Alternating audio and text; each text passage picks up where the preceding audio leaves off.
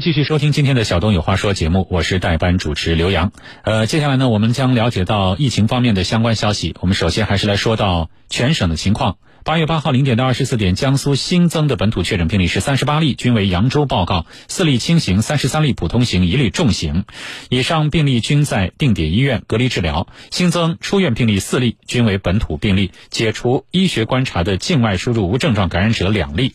七月二十号至今，全省累计报告的本土确诊病例是五百九十二例，南京市二百三十一例，淮安市十二例，扬州市三百四十六例，宿迁市三例。累计出院本土确诊病例是二十四。自立。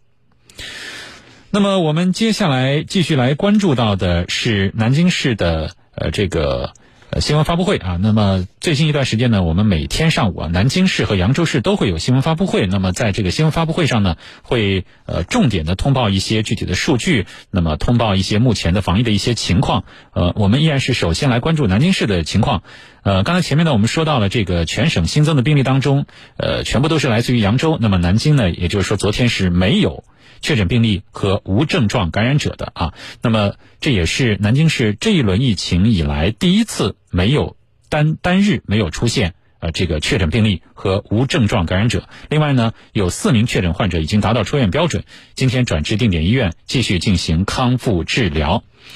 呃，那么根据。疫情防控专家组的评估，南京呢又有部分区域的疫情风险等级进行了调整。建邺区南苑街道吉庆家园小区、鼓楼区一江门街道大桥南路十号是由中风险地区调整为低风险地区啊，这两个地方呢是调整为低风险地区了。那么，在发布会上，南京市浦口区委常委、区政府常务副区长吴俊围绕大家关心的密闭经营场所、开放式公园和小区管理三个方面，介绍了浦口区的疫情防控的相关的情况。我们一起来听他是怎么说的。下面，我围绕大家关心的密闭经营场所、开放式公园、小区管理三个方面。介绍浦口区疫情防控情况。一、密闭经营场所管控方面，浦口区自七月二十六日起，对全区所有网吧、影剧院、KTV、棋牌室、健身房等密闭经营场所实行应停尽停。目前，全区三百三十四家公共娱乐服务场所及一百六十一家文化体育场馆全部暂停营业。同时，我们抽调商务、公安、市场监管、文旅等行业监管人员，与街道共同成立五个督导巡查队，深入社区街面开展监督检查，督促经营主体落实防控责任。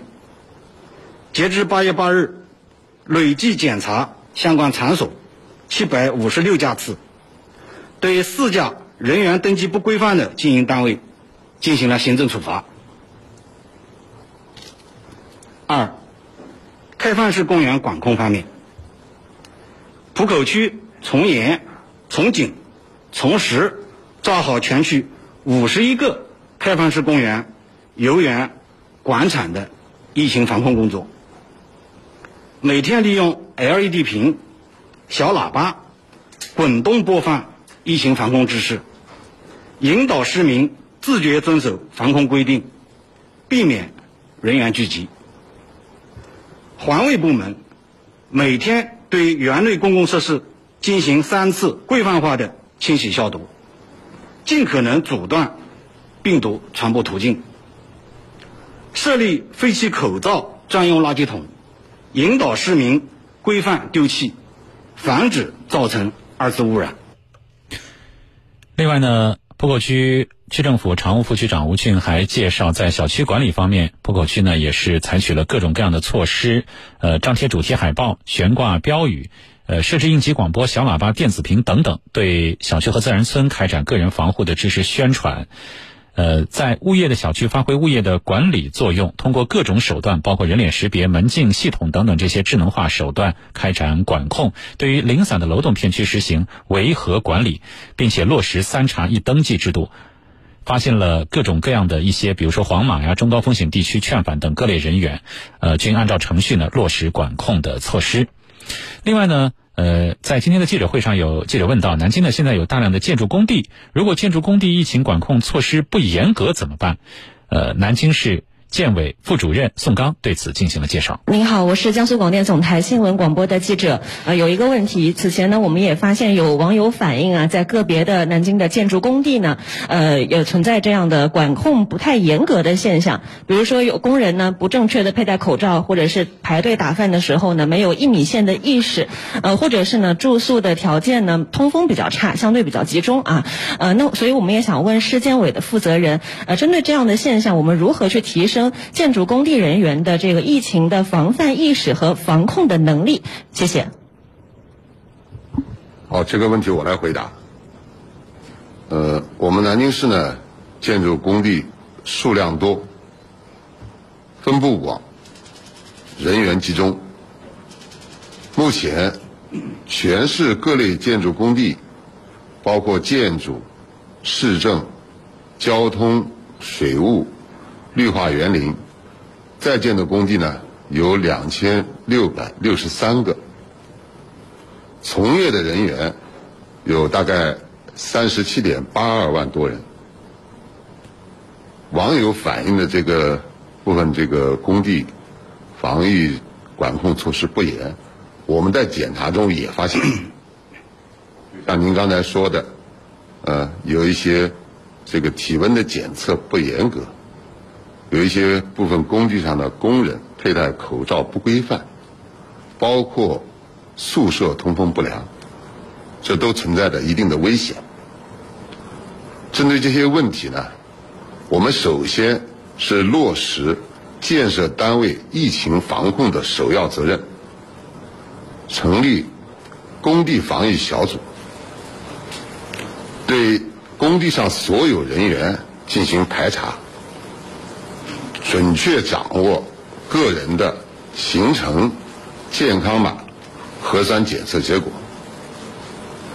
同时呢，建设单位要检查施工单位的疫情防控措施是有没有到位，要督促他们整改。建设单位还组织所有的在施工现场人员进行核酸检测。我们一些大的工地，呃，人员比较多的，我们联系街道、社区，到工地现场来检测；一些比较小的工地，人员比较少的，我们则是组织人员集中到社区的检测点去检测。到目前为止，所有人员都按照要求进行了三轮以上的核酸检测。未发现核酸检测为阳性的这个人员。其次呢，我们落实近三千六百家施工单位的直接责任，工地实行封闭管理，每个工地只留一个出入口，由施工总包单位安排专人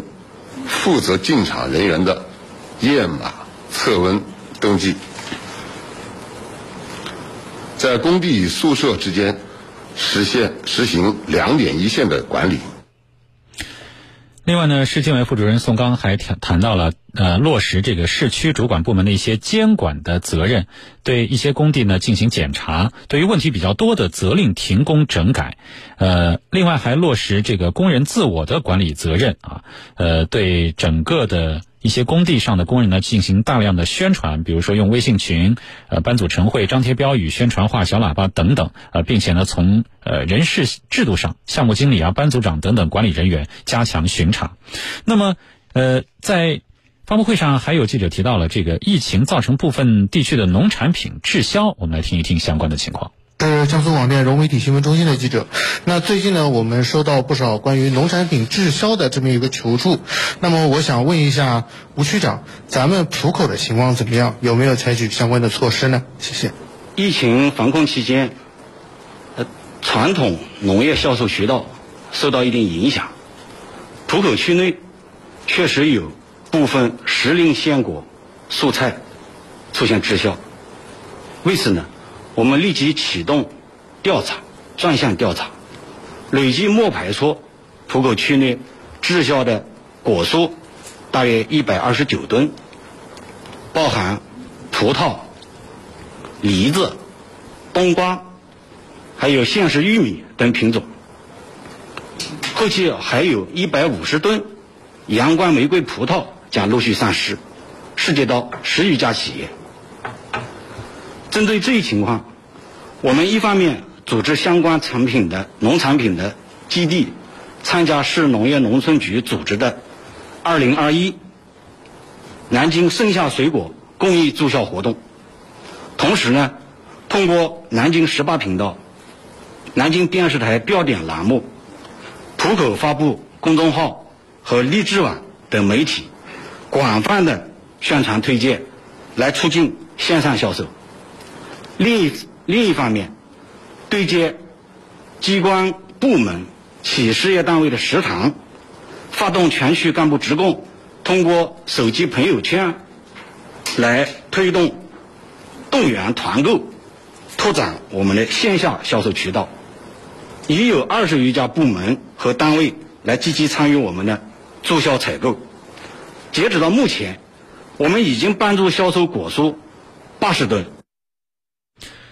那么，我们再次提醒大家，连日来呢，尽管南京多个区域由中风险调整为低风险，新增病例增速趋缓。昨天呢，数据当中已经没有了呃本土确诊病例和无症状感染者。但是，我们要提醒大家，零新增是不等于零风险，区域解封不等于防控的放松。所以说呢，呃，再次提醒大家，我们不能有半点大意、一丝的松懈。我们也希望大家再次坚持、再次努力，做好我们各自的防护啊。那么，在当前的这个疫情防控形势之下呢，南京的小区是如何进行精准防控和科学化的管理的呢？今天呢，我们的记者进行了探访。接下来，我们就来连线江苏台记者江奇慧。你好，江奇慧。你好，主持人。嗯，首先给我们介绍一下南京的小区是如何进行精准防控和科学化的管理的。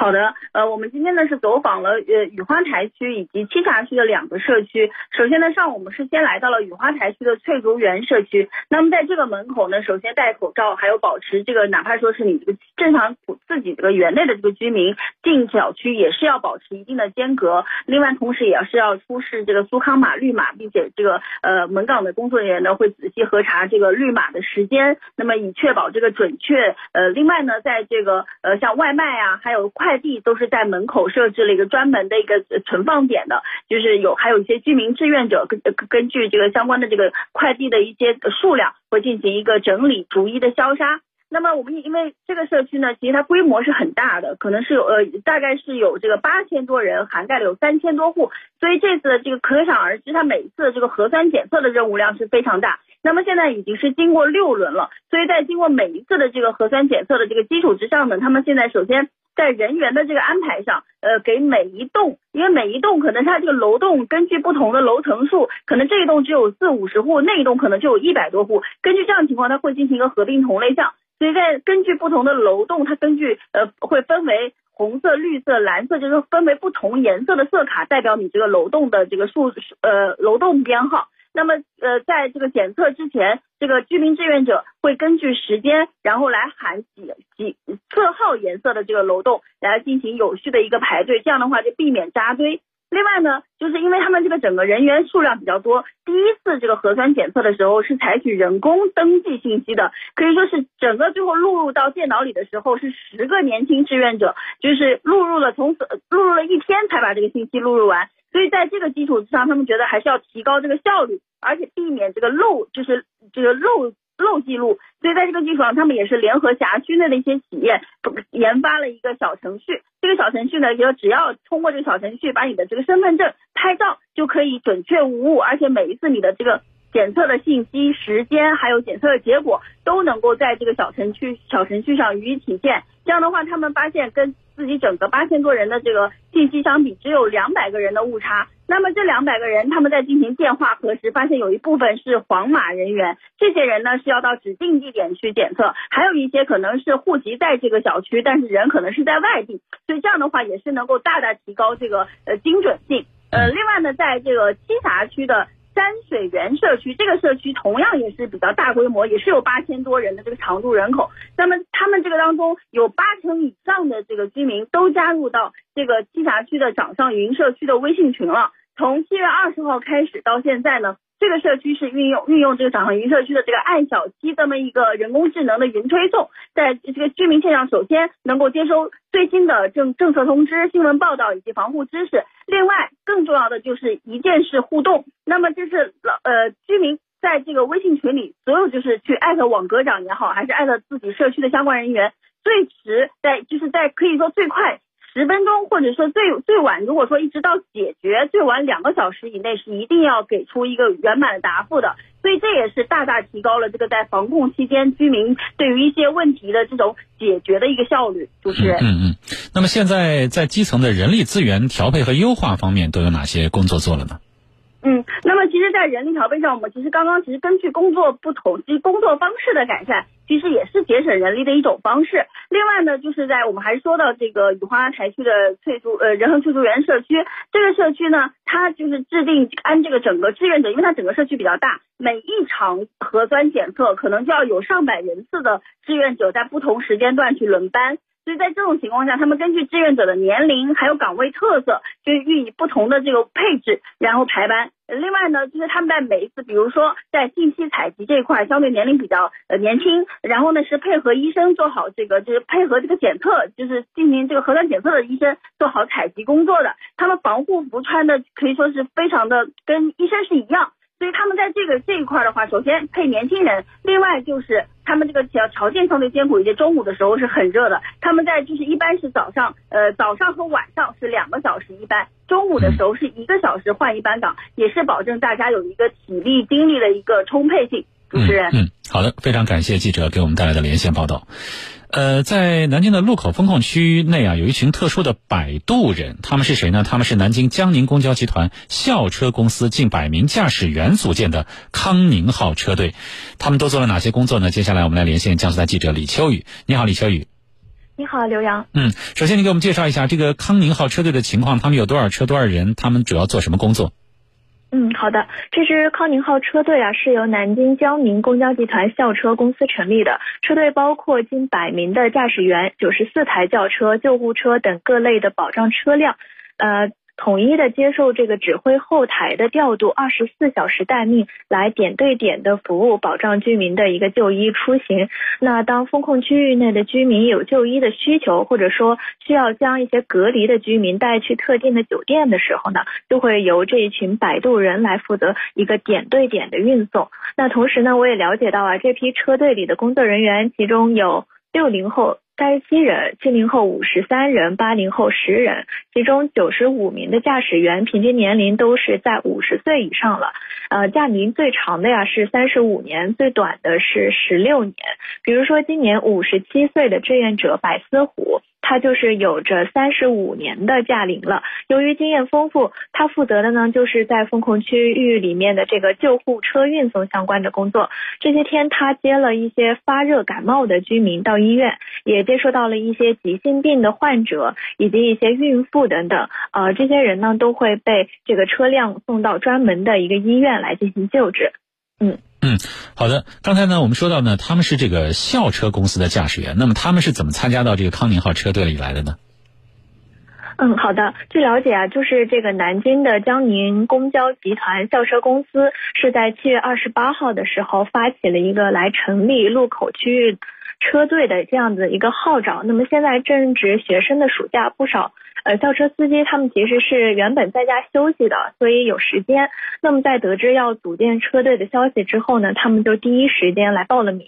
那第一批的志愿者，今年五十八岁的陈耀法说，他当时收到了通知之后呢，啊，没有来得及告诉家里人，那直接就是到路口来了。那到第二天才告诉家里人，不过家里人知道后呢，也非常的支持他。和陈耀法一样啊，第一批报名参与的这个呃志愿者，呃车队司机一共是有三十多个人，他们在七月二十九号的下午到达的集合的宾馆，那接受了一些关于自我防护和车辆消杀的集中培训之后，就立即投入了战斗，接受任务，然后再到开车转运需要隔离的居民，再到对自己和车辆来进行一个全面的消毒，这样的接受任务、完成任务，一次一次的循环。呃，在当天呢，呃，他们就是从晚上这个七点一直持续到了第二天早上八点。嗯，